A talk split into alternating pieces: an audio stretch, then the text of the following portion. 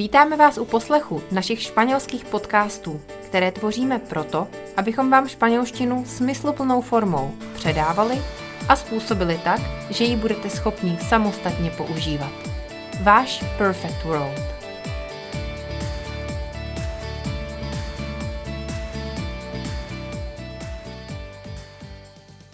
Krásný dobrý den všem, my vás tady moc vítáme u našeho dalšího španělského podcastu. Jsem tady zase já, Dominika a můj parťák pro španělské podcasty Šimon.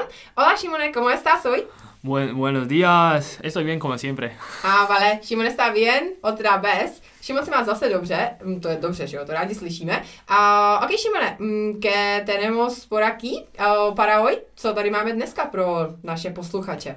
Hoy vamos a trabajar la palabra cada. Mhm, přesně tak, takže dneska budeme mít uh, na talíři slovo kada. Slovo kada znamená každý.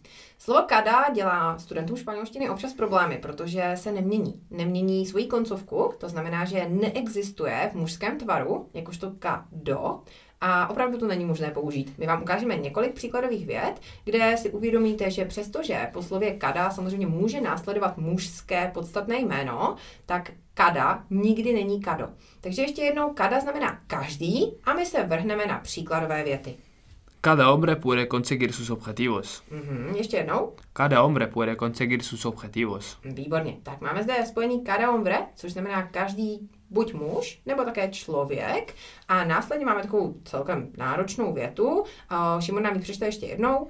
Cada hombre puede conseguir sus objetivos. Mhm, super. Tato věta znamená, že každý muž, či každý člověk, samozřejmě, že nejenom muž, takže každý člověk může dosáhnout svých cílů. Pojď ještě jednou tu větu. Cada hombre puede conseguir sus objetivos. Výborně. Všimněte si tedy toho, že ombre, přestože je to mužského rodu, má před sebou slovo kada, které končí na a a nikoli na o. To není možné. Pojďme na druhou příkladovou větu.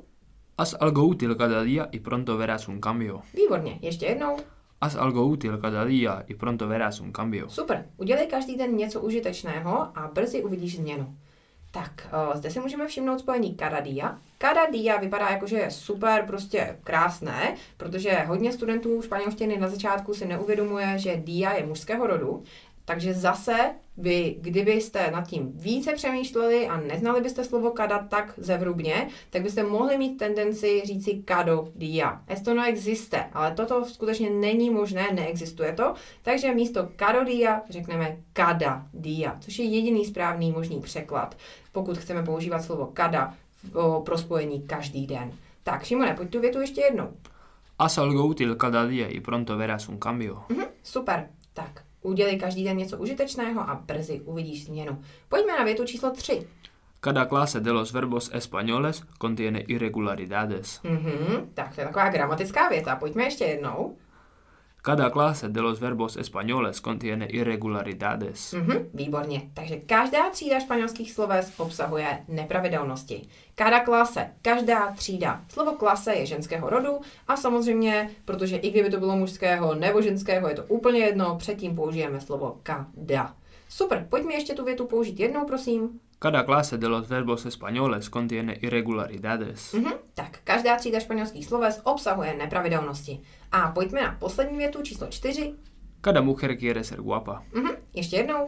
Cada mujer quiere ser guapa. Super, tak říkáme, každá žena chce být krásná. Kada mucher, ženského rodu a používáme slovo kada. Takže kada mucher, každá žena. Super, tak to je za nás dnes úplně všechno. Přečteme si nyní všechny příkladové věty ještě jednou. Šimon přečte větu, já vám ji přeložím. Pojďme na to. Cada hombre puede conseguir sus objetivos. Mhm, takže každý člověk může dosáhnout svých cílů. Haz algo útil cada día y pronto verás un cambio. Mhm, udělej něco užitečného každý den a brzy uvidíš změnu. Cada clase de los verbos españoles tiene irregularidades. Mhm, každá třída španělských sloves poobsahuje nějaké nepravidelnosti. Cada mujer quiere ser guapa. Aha, každá žena chce být krásná. Tak, ještě jednou, Šimona, tě poprosím, aby si nám každou tu větu přečetli ještě jednou a já už překládat nebudu. Cada hombre puede conseguir sus objetivos. Mhm. Haz algo útil cada día y pronto verás un cambio. Mhm. Cada clase de los verbos españoles contiene irregularidades. Mhm. Cada mujer quiere ser guapa. Mm, super. Tak, děkujeme vám moc za vaši pozornost a za to, že jste si udělali jasno ve slovu kada, které skutečně neexistuje ve své mužské formě. A pokud vás zajímá více přídatných cvičení a chcete si toto více procvičit, tak určitě mrkněte na naší španělskou členskou sekci, kterou najdete u nás na webu. Mně nezbývá nic jiného, než poděkovat Šimonovi za to, že tady se mnou dneska byl a že vám pomohl. Entonces, muchas gracias a ti y que tengas un buen día. Muchas gracias, también. Hasta luego. Hasta luego.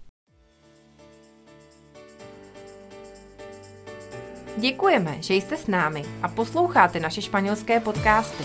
Přepis příkladových vět, které v nich jsou uvedeny, najdete v naší španělské členské sekci na www.perfect.world.cz. Mimo to, v této členské sekci najdete i přídatná cvičení k těmto podcastům, abyste si mohli více zažít a dostat pod kůži to, co se v nich probírá. Těšíme se, že se uvidíme tam. Hasta luego!